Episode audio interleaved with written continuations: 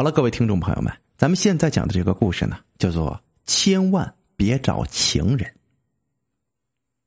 木材厂厂长钟向前这几天心情格外的好，脸色也因为兴奋的过度了，哎，红光满面的。办公室里的几个下属对他的反常感到迷惑不解。如果是厂里边有效益啊，有增长，有订单了。那钟厂长兴奋是可以理解的，然而啊，这厂里的效益并没有什么起色，那么他兴的哪门子愤呢？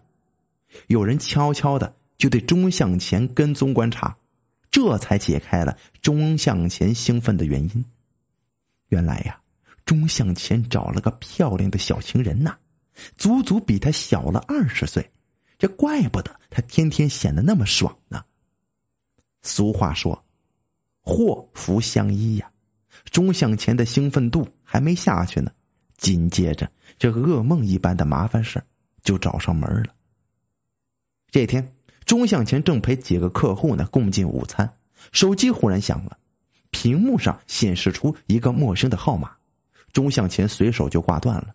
不一会儿啊，这个陌生的号码又打了进来，钟向前以为是新客户。走出了雅间，来到走廊上接通了电话，里边传出来一个男人的声音：“喂，是钟向前钟老板吗？”“对，我是钟向前，有事您说吧。”对方忽然改变了口气：“钟向前啊，这些天你他妈活得滋润痛快了吧？啊，知不知道别人戴了绿帽子的感觉？啊？”钟向前的心里咯噔了一下，机警的问。你是谁？你的话我听不明白。不明白？你马上来护城河这边，我会让你明白的。对方的口气很生硬，丝毫不容许犹豫。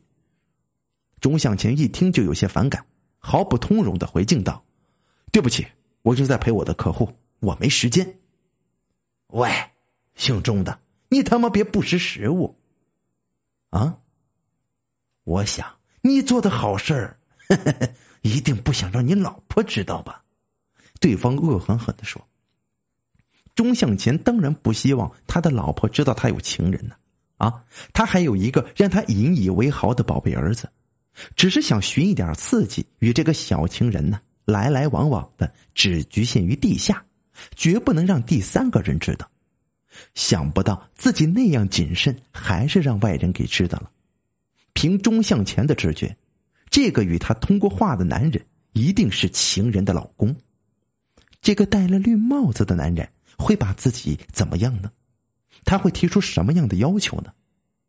钟向前正不知该如何是好，对方的电话啊，电话里边对方又传来声音了：“钟向前，你他妈说话呀！啊，是爷们儿就干净利落，敢做敢当，你怕个球啊！”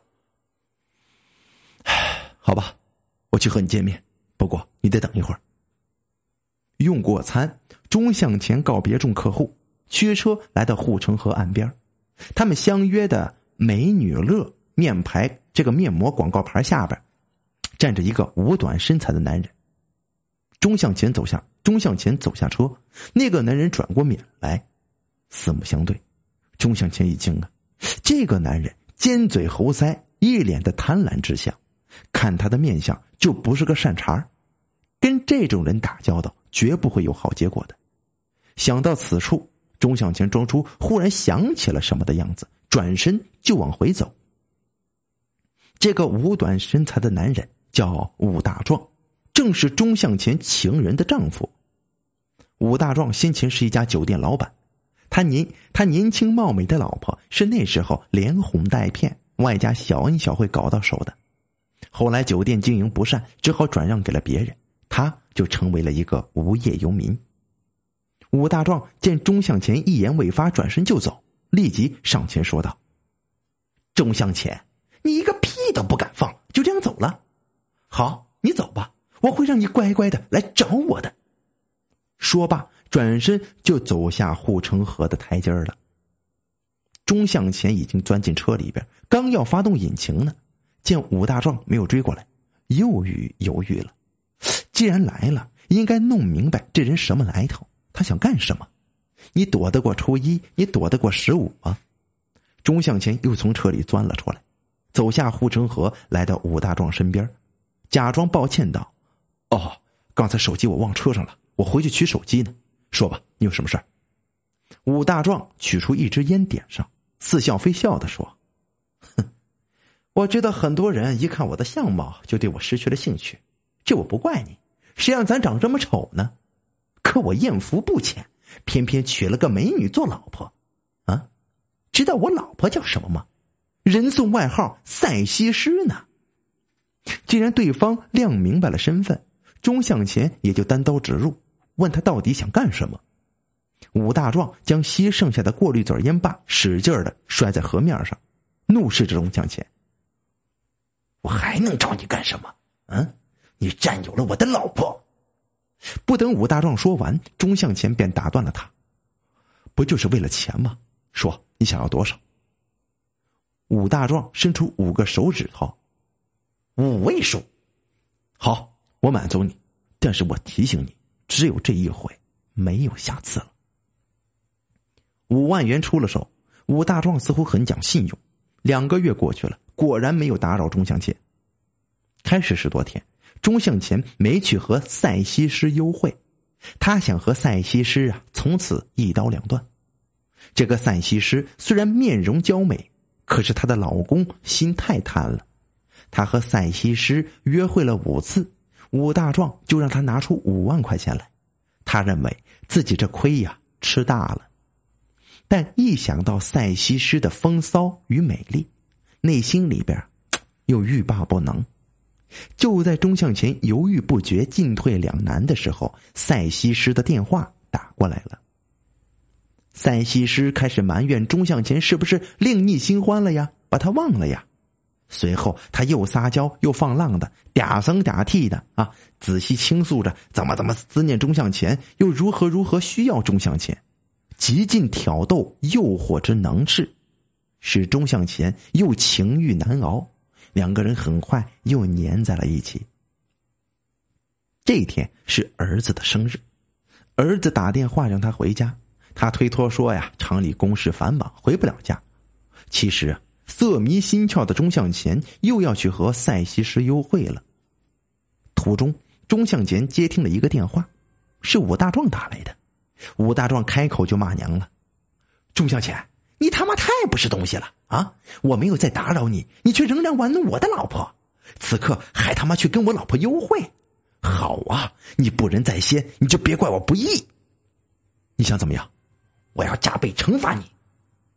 钟向前挂断了电话，对着手机吼道：“罚罚罚你妈的头！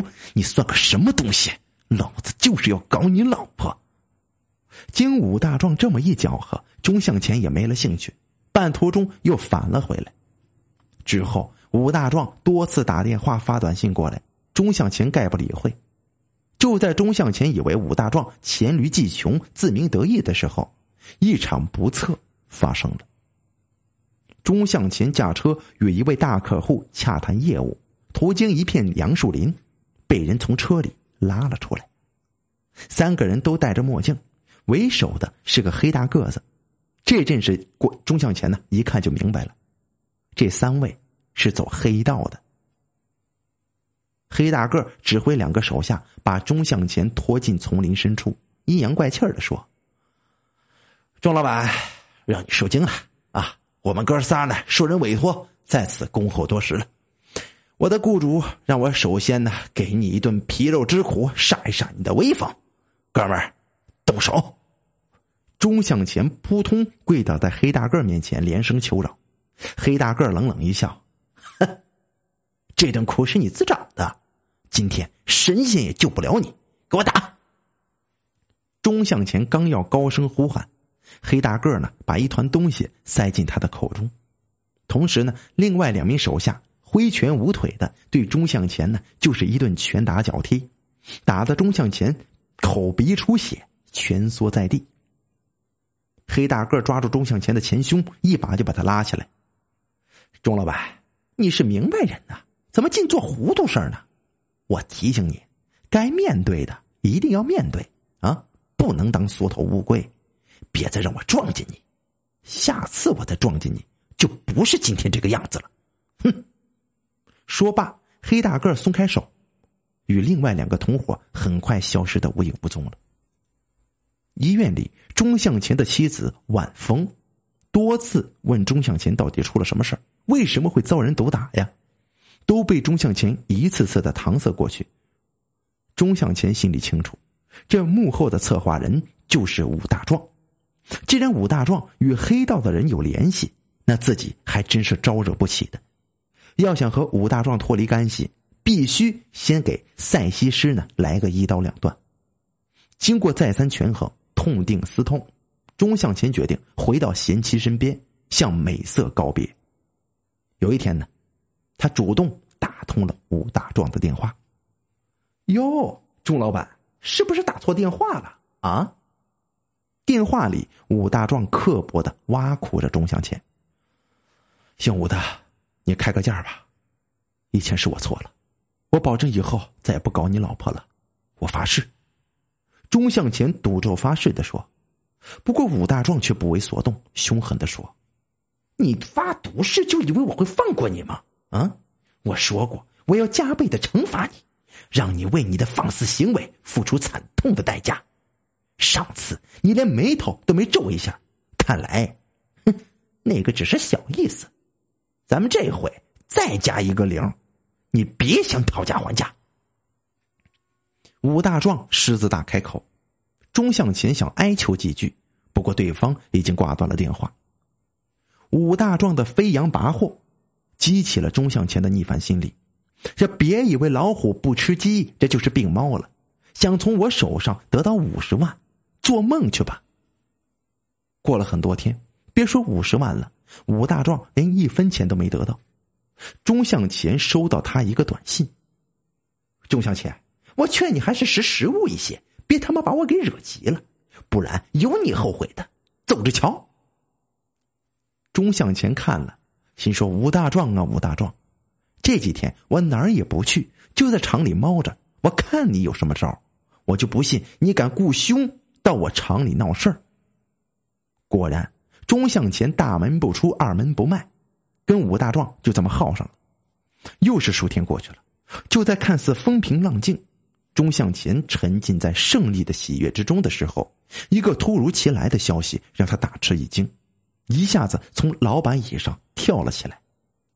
这在校读书的儿子失踪了。报告消息的是他的妻子婉凤，儿子一定是被人绑架了。绑架的人除了武大壮，这还能有谁呢？钟向前使劲的捶打着自己的脑袋，这只想到了自身的安危，咋就没想到这罪犯什么事儿都干得出来呢？儿子今年正备战高考，这可关系到儿子一生美好的前程啊！钟向前双目发红，暴跳如雷，要和武大壮拼命。然而却不知武大壮在哪里，打他的电话关机。冷静下来，钟向前首先想到的是如何面对妻子：是继续瞒天过海，还是坦白交代呢？一旦婉凤知道了儿子被绑架的真相，他会原谅自己吗？就在这个时候，有电话打了过来，是武大壮的。按下接听键。里边传出来的不是武大壮的声音，而是儿子惊恐的求救声：“爸爸，快快来救救我呀！”钟向前对着手机大吼，要武大壮接电话。武大壮啊，他就偏不接。钟向前都快急疯了，武大壮才慢吞吞的开了枪。钟老板，急什么？什么时候把五十万给我送来？我告诉你，千万别报警。不然，你儿子随时都有生命危险。为了儿子，就是一百万，钟向前也舍得，急忙筹集资金呢，去跟武大壮交换。刚准备就绪，晚凤来了。晚凤说他已经报了警，警察随后就到。钟向前知道这一切都不能挽回了，像只泄了气的皮球，一下子瘫软在地上。面对警察，钟向前没有一错再错。如实交代了事情的真相，随后警察开始了营救部署。武大壮发现警察介入进来之后，竟然残忍的弄残了钟向前儿子的一条腿。再后来，吴大壮被判了刑，婉凤无法原谅钟向前，尤其是对儿子造成的伤害，坚决离婚，儿子也跟了母亲。一个原本幸福的小家庭就这么解体了。钟向前捶胸顿足的啊，钟向前捶胸顿足，悔恨的猛抽自己的耳光。然而这些有什么用呢？好了，这个故事叫做“千万别找情人”啊！感谢你的收听。